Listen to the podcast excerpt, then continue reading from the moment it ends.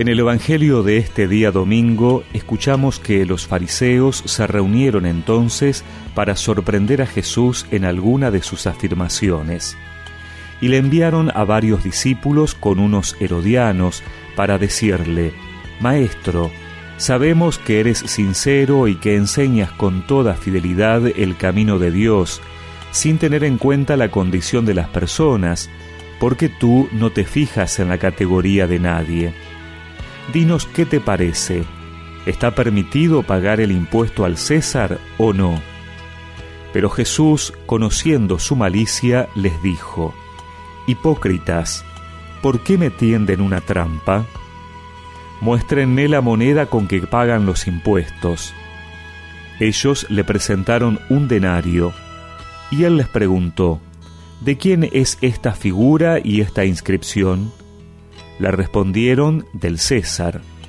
Jesús les dijo, Den al César lo que es del César y a Dios lo que es de Dios.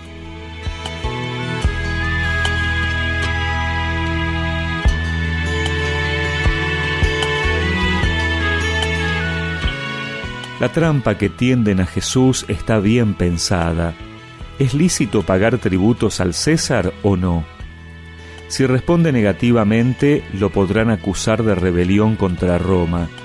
Si acepta el impuesto, quedará desacreditado ante aquella gente que vive en la miseria, exprimidos por el impuesto y a las que él tanto quiere y defiende. Jesús les pide que le enseñen la moneda del impuesto. Él no la tiene, porque vive como un vagabundo itinerante, sin tierras ni trabajo fijo, Hace tiempo que no tiene problemas con los recaudadores. Después les pregunta por la imagen que aparece en aquel denario de plata. El gesto de Jesús es ya clarificador.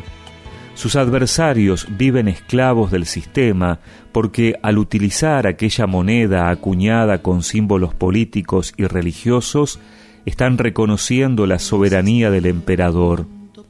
No es el caso de Jesús, que vive de manera pobre, pero libre, dedicado a los más pobres y excluidos del imperio. Jesús no dice que una mitad de la vida, la material y la económica, pertenece a la esfera del César y la otra mitad, la espiritual y religiosa, a la esfera de Dios. Su mensaje es otro. Si entramos en el reino, no hemos de consentir que ningún César sacrifique lo que solo le pertenece a Dios. Los pobres son de Dios, los pequeños son sus hijos predilectos. El reino de Dios les pertenece. Nadie ha de abusar de ellos. Te te daremos todo, todo es tu regalo. Te ofreceré,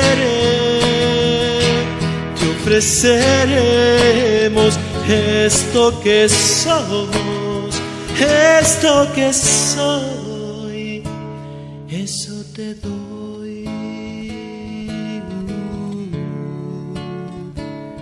Y recemos juntos esta oración. Señor, que pueda darte lo que es tuyo estar de tu lado. Amén.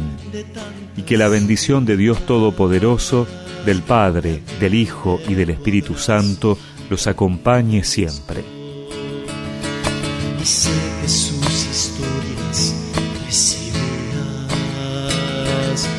Por eso tu altar luce vino y pan.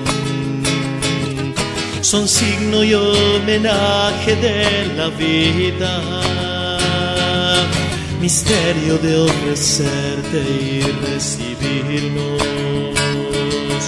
humanidad que Cristo diviniza, que te daré, que te daremos si todo, todo es un regalo, te ofreceré, te ofreceré.